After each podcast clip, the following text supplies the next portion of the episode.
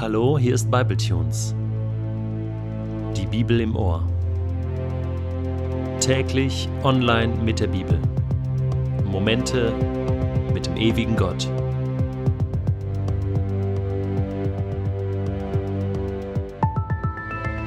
Der heutige Bibletune steht in Matthäus 26, die Verse 47 bis 56 und wird gelesen aus der neuen Genfer Übersetzung. Noch während Jesus redete, kam Judas, einer der zwölf, mit einer großen Schar von Männern, die mit Schwertern und Knüppeln bewaffnet waren. Sie waren von den führenden Priestern und den Ältesten des jüdischen Volkes geschickt worden. Der Verräter hatte mit seinen Begleitern ein Zeichen vereinbart. Der, den ich mit einem Kuss begrüßen werde, der ist es, den müsst ihr festnehmen. Judas ging sofort auf Jesus zu. Sei gegrüßt, Rabbi, sagte er und gab ihm einen Kuss. Jesus sagte zu ihm, Mein Freund, tu, wozu du gekommen bist. Und schon traten die Männer heran, packten Jesus und nahmen ihn fest. Da griff einer von Jesu Begleitern nach seinem Schwert, ging damit auf den Diener des hohen Priesters los und schlug ihm ein Ohr ab. Doch Jesus sagte zu ihm, Steck dein Schwert zurück, denn alle, die zum Schwert greifen, werden durchs Schwert umkommen. Oder glaubst du nicht, dass ich meinen Vater um Hilfe bitten könnte und dass er mir sofort mehr als zwölf Legionen Engel zur Seite stellen würde?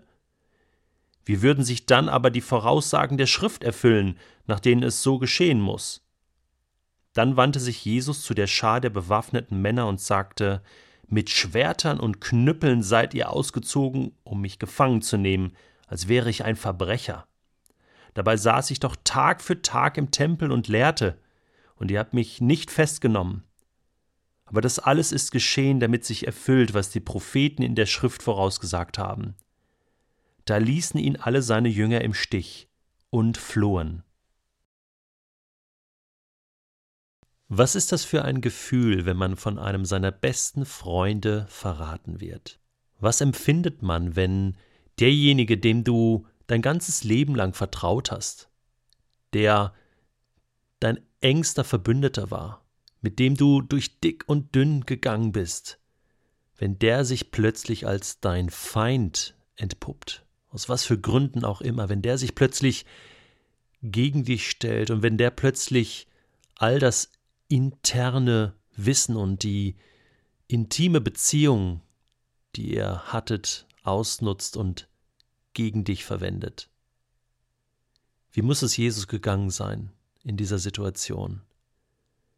Er begrüßt Judas noch mit den Worten mein Freund, obwohl er doch genau wusste, dass hier nicht mehr der Freund vor ihm steht, sondern der Feind.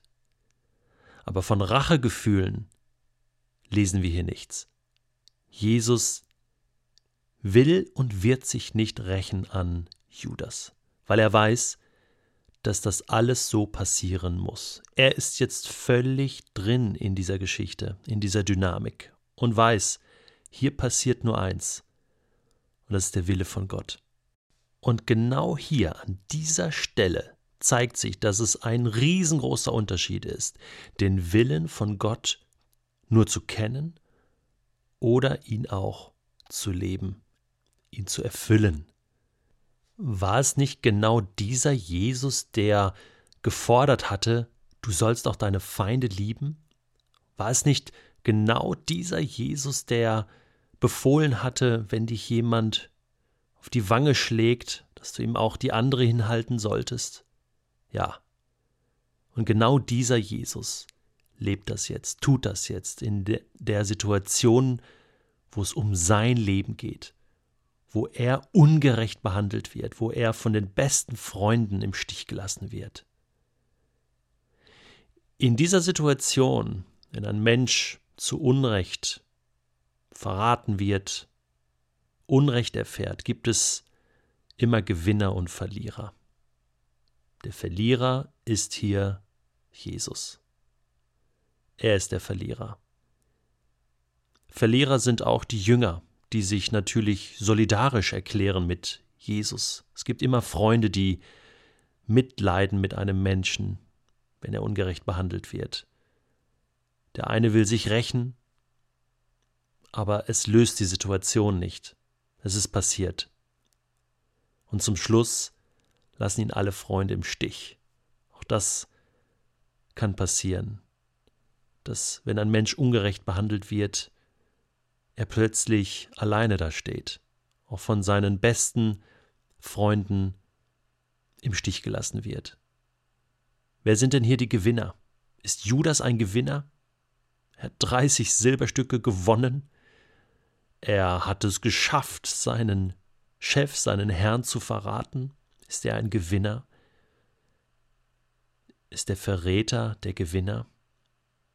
Ich glaube, er ist der größte Verlierer. Er ist der eigentliche Verlierer. Das sehen wir später noch, wenn wir das Lebensende von Judas anschauen. Wer ist der Gewinner? Wer profitiert eigentlich hiervon? Hm, es sind vielleicht diese Männer, die Jesus gefangen nehmen können. Endlich hat man ihn gefunden. Endlich kann man ihn gefangen nehmen, in Gewahrsam nehmen, ihn umbringen. Das hat man ja schon immer gewollt. Die führenden Priester, Schriftgelehrten, die Pharisäer, sind das die Gewinner? Wer ist der Gewinner dieser Situation? Menschlich gesehen kann man nur verlieren, wenn Ungerechtigkeit siegt.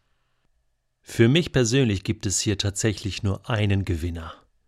Und das ist Jesus selbst, der hier verraten wird, der hier ungerecht behandelt wird, aber der siegt, weil er hier Gott liebt und seinen Mitmenschen wie sich selbst.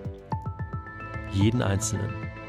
Judas, diese bewaffneten Männer, seine Jünger. Es ist die Liebe, die hier siegt. Es ist die Liebe, die Jesus hier die Kraft gibt, das durchzustehen, die Rachegefühle zu unterdrücken. Es ist die Liebe, die am Ende über allem stehen wird und gewinnen wird.